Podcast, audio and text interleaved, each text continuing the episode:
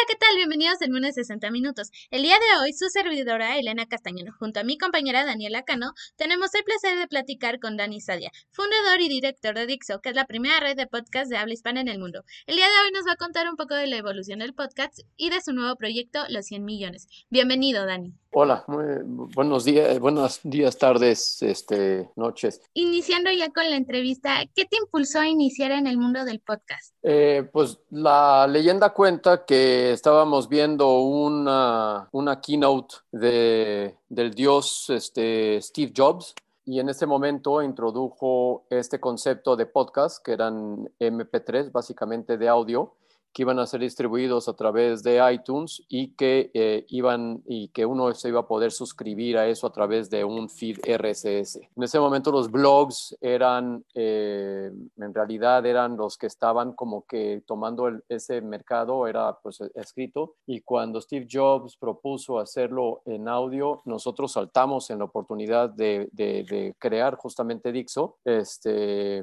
con personalidades también de la radio, este, que en ese momento estaban, eh, habían hecho también un gran trabajo en una estación de radio que estaba cerrando.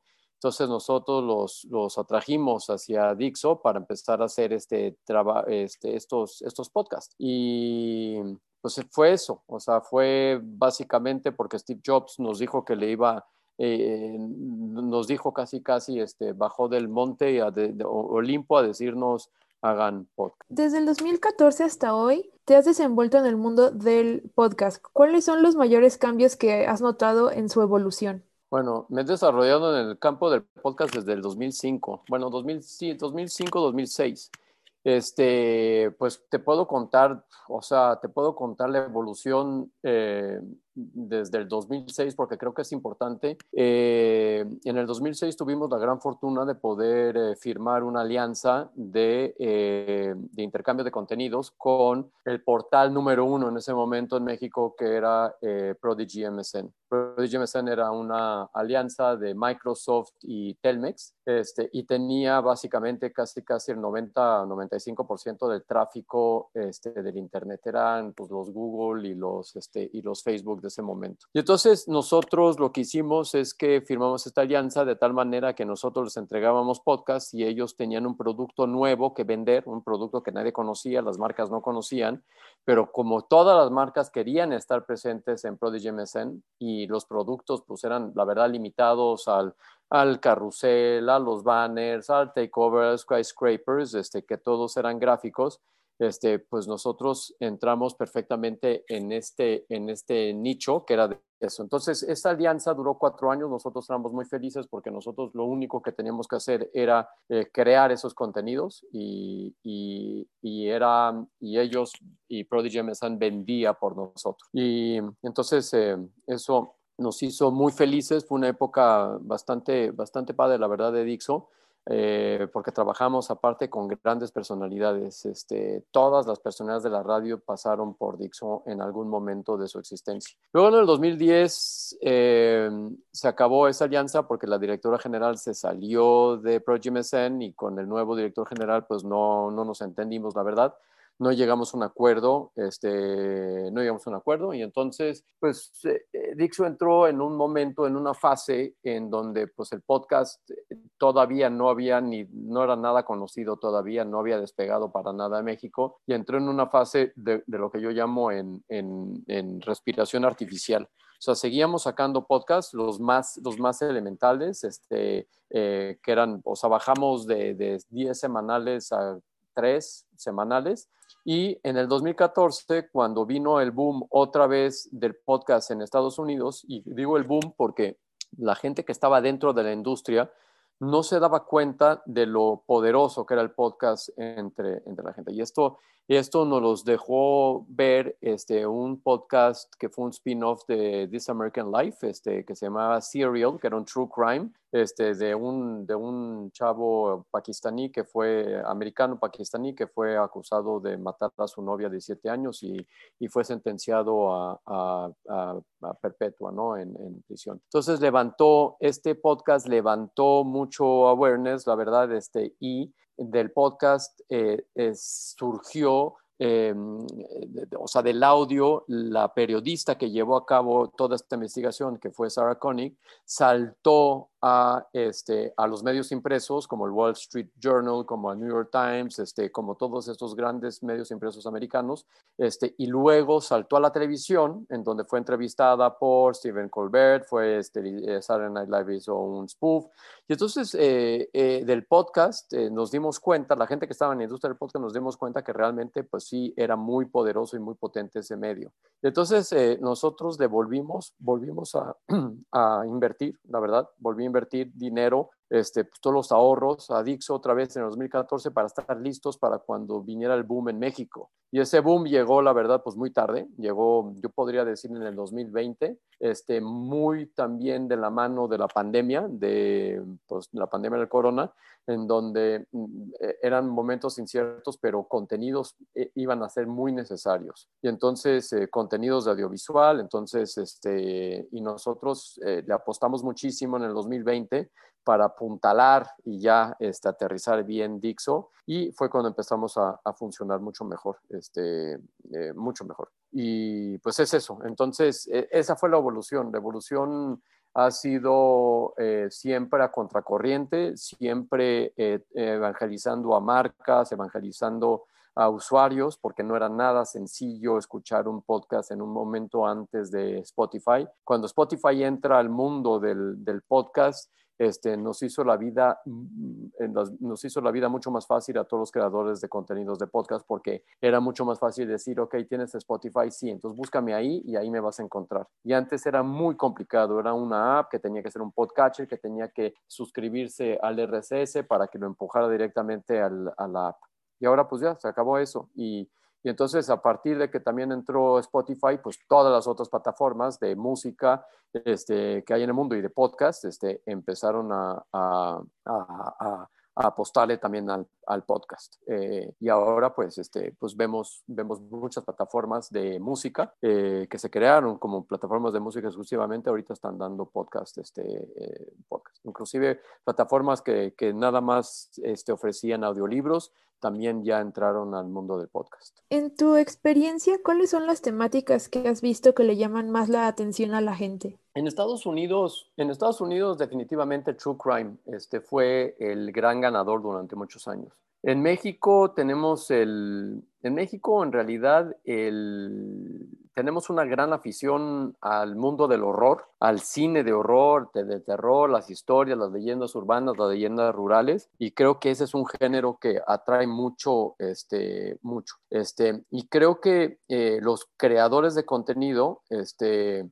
cuando empiezan a entrar al mundo de podcast, o se, o se, o se crean para hacer una red de podcast, este, sí están apostando, a, pensando que el género del horror eh, se va a poder traducir perfectamente al podcast. Eh, Dixo todavía no ha entrado a ese género, todavía no, pero estamos a punto de entrar a ese género eh, con un twist, este, porque vamos a hacer como un, un, una idea de cómo este, podemos asociar el horror con el cine, con la literatura y con la cultura. O sea, es como un, es, es, es es un enfoque un poco más divulgativo, este, más eh, divulgativo y obviamente más entretenido, este, y no nos vamos nada más a, especializar en, las leyendas urbanas o rurales. Eh, pero eso para mí, o sea, en Estados Unidos definitivamente sí es el true crime. Creo que inclusive ya está llegando un momento de saturación. Este, también se ve en, las, en, las, en las plataformas de VOD, o sea, de de video on demand como Netflix o Amazon este, Prime y todas ellas, que también este, como que están saturando mucho los casos de asesinatos no resueltos, etc. Em, eso le, interesa mucho, interesa mucho, y, pero yo sí creo que se está llegando un momento de saturación que vamos a tener que encontrar otro género, otro género este, que pueda atraer a la, a la gente. Y como en México está emergente, pues yo creo que eh, vamos a ver qué pasa con el horror. Oye, eso suena muy padre. Aquí bueno, en lo personal me gusta mucho el crime, sorry. Entonces, hablando de que se van a iniciar en otros proyectos y entrar en nuevos géneros, pero a ti en lo personal, ¿qué es lo que más te gusta en el desarrollo del podcast? ¿Qué es lo que más te gusta participar?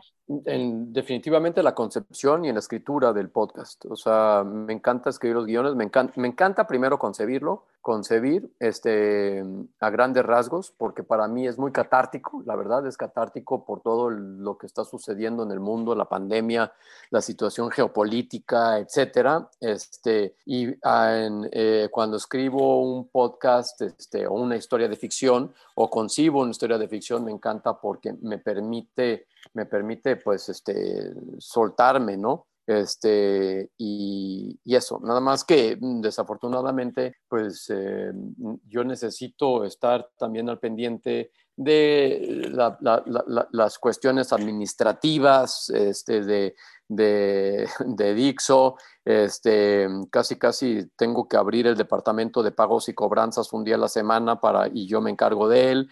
Este, trabajo mucho de la mano también de mis productores de audio este, para mejorar la, la, la, la, experiencia auditiva. O sea, tengo grandes, grandes, grandes productores de audio, la verdad. Estoy aprendiendo mucho con ellos y creo que estamos haciendo una muy buen equipo, un muy buen equipo, sobre todo para, eh, para dar, o sea, hacer una combinación de ah, lo técnico con el storytelling este, correctamente bien este, desarrollado.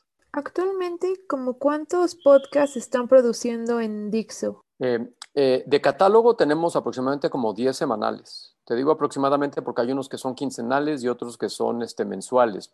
Tenemos uno mensual, tenemos uno quincenal y todos los demás son semanales. Y, y sí, son, yo diría, aproximadamente 10, 10 semanales de catálogo. Tenemos un podcast de nutrición, tenemos un podcast de política nacional y de internacional uno de entrevistas con personalidades de la política, tenemos de cine, tenemos varios de cine, este, de críticas cinematográficas y de, pues, este, de, de, experiencias de, y anécdotas de cine. Eh, tenemos de, cultura pop este, coreana. O sea, sí tenemos un gran, eh, un gran este, eh, abanico de, géneros, este, de géneros y de temas que tocamos este, en, en Y ahorita de todos los podcasts que están manejando, ¿cuáles dirías que tienen más éxito? Eh, pues mira, eh, los de catálogo, pues ya se siguen,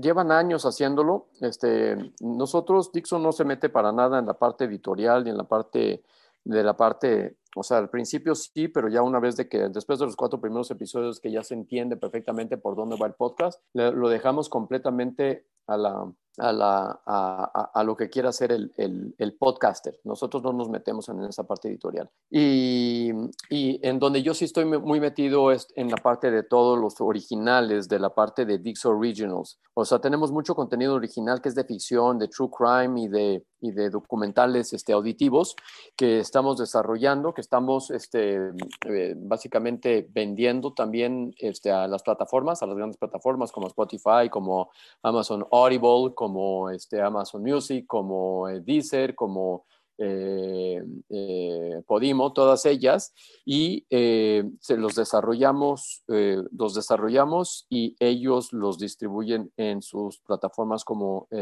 como contenidos exclusivos. yo le veo mucho, mucho potencial a esa parte porque es otra vez entrar en un, es un, o sea, cuando, cuando me preguntaban cuál es el género que más se consume, pues sí, sí es el de horror, pero en los de catálogo, los que yo llamo de catálogo, porque en realidad no son guionizados, este, pues está mucho el formato de entrevista y creo que el 90%, 90-95% de los podcasts que hay en México es el formato de entrevista. Nosotros queremos hacer este, formatos de ficción, o sea, formatos de ficción o formatos de true crime o documentales, pero todos guionizados, este, eh, narrados eh, por algún actor o por algún locutor profesional, etcétera, para darle la pauta y, para darle también el, la carencia de lo que tiene que ser un podcast este, un podcast de, documental. Eh, y es ahí en donde yo le veo que creo que va a haber el mayor crecimiento muy pronto este, en, en, en el podcast.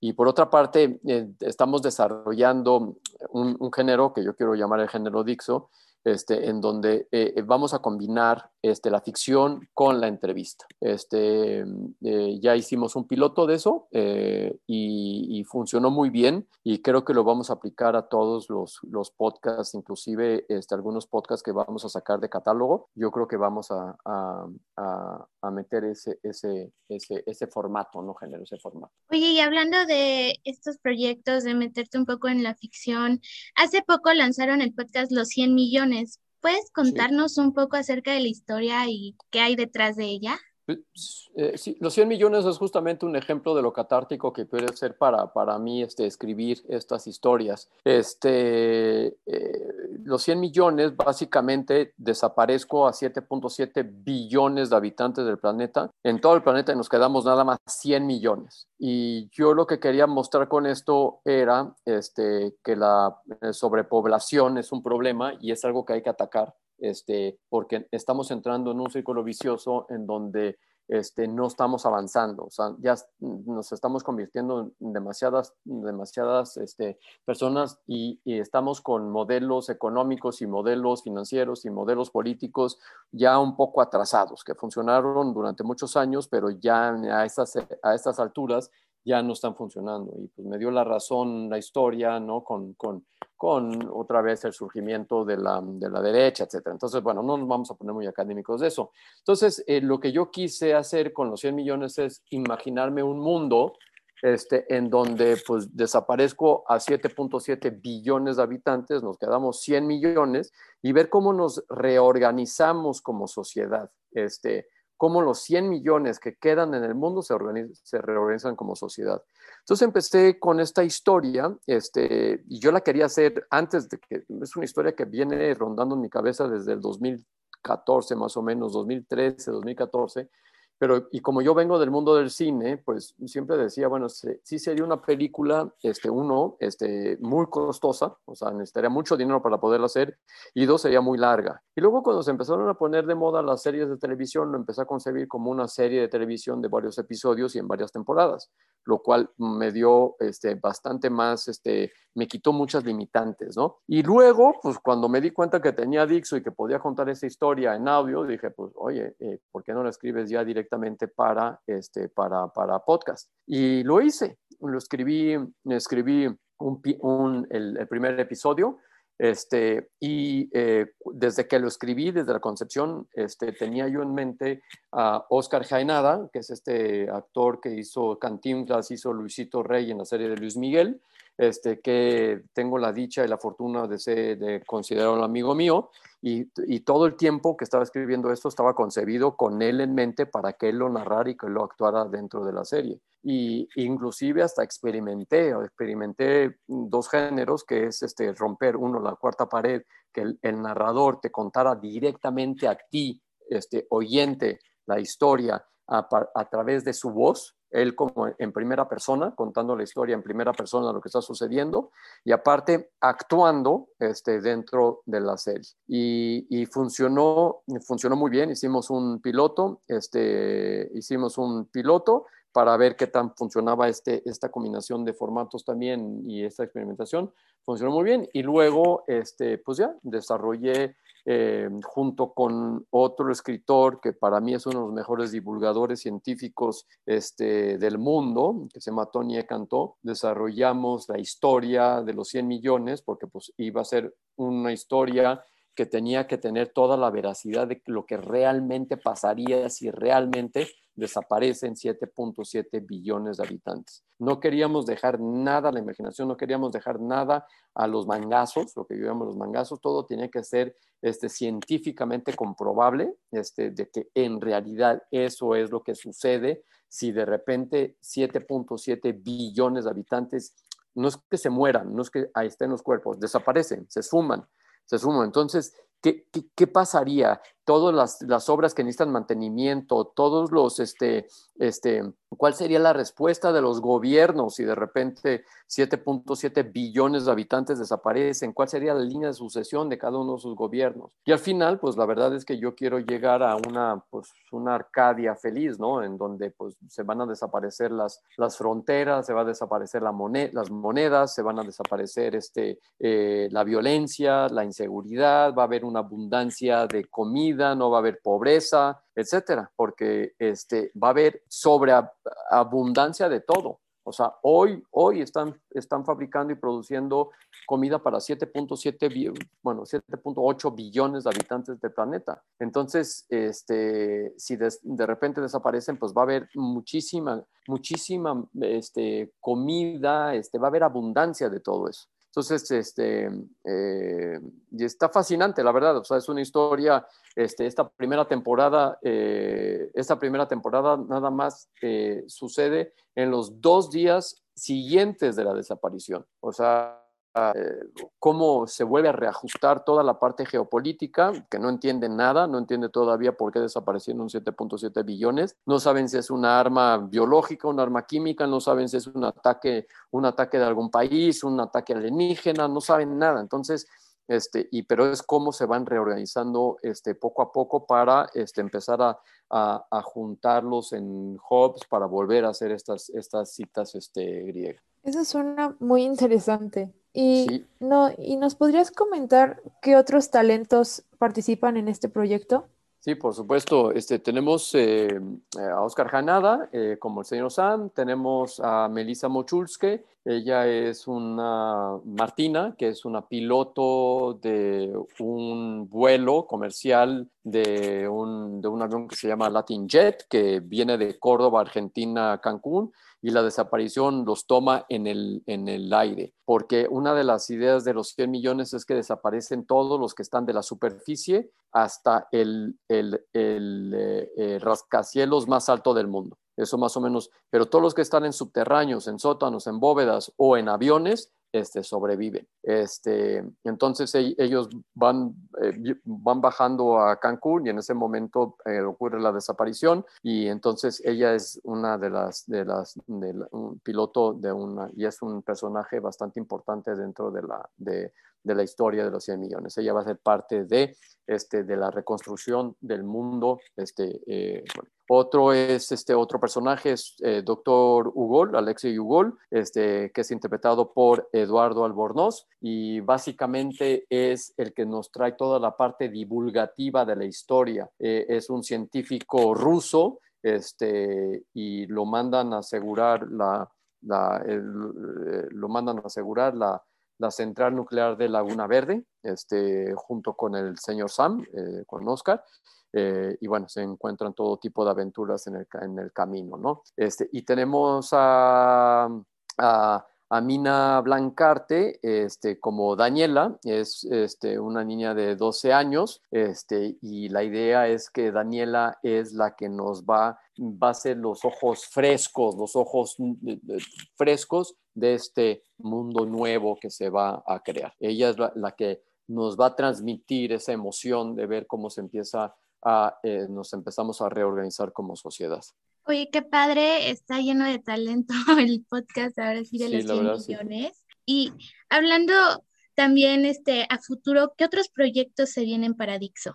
Em, para Dixon tenemos, estamos haciendo un, pues básicamente podría entrar dentro del género de true crime, este, que es la historia de Marcela Basteri, que es la mamá de Luis Miguel. Este, y lo que hicimos con esta historia es contar, obviamente, la historia de la mamá de Luis Miguel, este, pero mostrar también, actualizar toda esta información de tal manera que nos demos cuenta que desde 1980 la violencia de género, la violencia intrafamiliar y, y todos estos abusos este, eh, sexuales y laborales, etcétera, pues vienen desde aquel entonces, ¿no? Y mostrar un poco que también la complicidad de la gente que sabía perfectamente lo que sucedía en el entorno de Marcela Basteri, pues también es cómplice de toda esta, de todos estos abusos, porque no decían nada. Entonces, por eso se llama Marcela Basteri eh, silenciada en vida. Eh, ese es un, un, proyecto que se viene para Dixo. Este, acabamos de entregar ya el último episodio de una serie de documental también sobre la historia del rock, del rock este, empezamos con México, este, son dos episodios en donde entrevistamos a, eh, estas bandas icónicas de los 80s, 90s y 2000 de, de México, que son leyendas, este, como El Trifobia, Molotov, La Lupita, Santa Sabina, Julieta Venegas, eh, eh, son 12, este, Santa Sabina, Eli Guerra, y, y esa salió. Entonces, este, y la idea es esto llevar a otros países, ¿no? Como estas grandes leyendas del rock eh, este, eh, locales. Em, también tenemos una serie que estamos desarrollando este, dentro de Dixo, que es eh, un, la historia de un narco de, de nueva generación, ideólogo, que en realidad lo que quiere en el fondo es lo mejor para México. Quiere acabar con la violencia, quiere acabar con la inseguridad, quiere llegar a un welfare state europeo para México porque realmente está preocupado del rumbo que está tomando el país, ¿no? Entonces él pues tiene y tiene un plan para, para, para poder llevar a cabo esto y acabar con, con todo esto y hacer de, de, México pues básicamente una potencia, una potencia económica y mundial, ¿no? Y tiene los medios y tiene las maneras de hacerlo y lo va a hacer. Este, esa es otra historia. Luego tenemos otra historia que estamos desarrollando y este es un formato que estamos empezando a entrar, que es el formato típico de, de, dos actores o tres actores o cuatro actores interactuando sin narración, sin ninguna narración, que te vaya llevando este, la historia y básicamente eh, es un, un lanzamiento espacial con seis eh, tripulantes este, que van a hacer una misión al espacio y algo sucede mal y entran en una órbita y se pueden perder. O sea, es básicamente casi un, un Apolo 13, este, un Apolo 13, se llama 117 minutos y queremos hacer que el podcast dure exactamente 117 minutos y que sea este, en tiempo real. O sea, todo lo que sucede este, en esos 117 minutos desde que es el, despegue hasta que las cosas empiezan a ir mal, hasta que este, eh, vamos a ver si se salvan o no se salvan. Y eso lo vamos a hacer con eh, puros actores, no va a haber ninguna narración y la narración va a ser, o sea, más bien la historia va a ser llevada a través de los diálogos con los personajes. Este, y tenemos otros como tres en el tintero que estamos desarrollando. Bueno, Oye, pues, perdón. No, no, no, va Dani. Bueno, pues, pues, todo esto suena realmente interesante, pero lamentablemente se nos acabó el tiempo y muchísimas gracias por regalarnos un poco de tu tiempo y invítanos a, a todos los que nos escuchan a que sigan de cerca todos los proyectos de Dixo. Sí, por supuesto, por supuesto. Estamos trabajando en la página de internet, este, en dixo.com. Este, ahí te puedes, puedes entrar a todas las diferentes áreas que son los originales, los de casters, los este, academy, o sea, queremos darles también herramientas a los indie podcasters para que puedan hacer sus propios podcasts. No queremos este, y queremos mostrarles cómo hacerlo. Esto básicamente es un servicio que queremos dar en Dixo porque pues nosotros estamos este, muy eh, eh, conscientes de que entre más gente tenga podcast y más gente tenga contenidos de calidad y más gente tenga podcast con buena producción, este, la industria va a crecer. Entonces, eh, estamos dispuestos inclusive a incubar proyectos este, de indie podcasters, este, ayudarles en la, en la incubación para que se vuelvan, este, se vuelvan exitosos este, y, y darles todas estas herramientas eh, que les pueda llegar a faltar, como una sala de grabación, como este, una postproducción o algo por el estilo, este, acompañarlos a todos ellos para que puedan hacer su, su, podcast. Y en la incubación también ayudarlos si es necesario en la escritura del guion, si es de ficción, si es de true crime, ayudarles con fact checkers, ponerle al servicio este, gente de Dixo, o sea, eh, gente que trabaja con Dixo y que tiene experiencia que pueda asesorarlos este, en, el, en el camino para que su podcast se convierta en algo exitoso. Este, y, y eso, y, estén pendientes en todos los lanzamientos que vamos a tener, pues a través de las redes sociales este, de Dixo, este, estamos en Twitter como arroba Dixo, Estamos en Instagram como este, Dixo.com, en Facebook como Dixo.com, este, y pues ahí eh, los, los, esperamos porque ahí vamos a estar este, poniendo bastante, bastante información. Bueno, muchísimas gracias, Dani. Y ojalá te podamos tener otra vez de regreso aquí en el programa. Cuando ustedes quieran.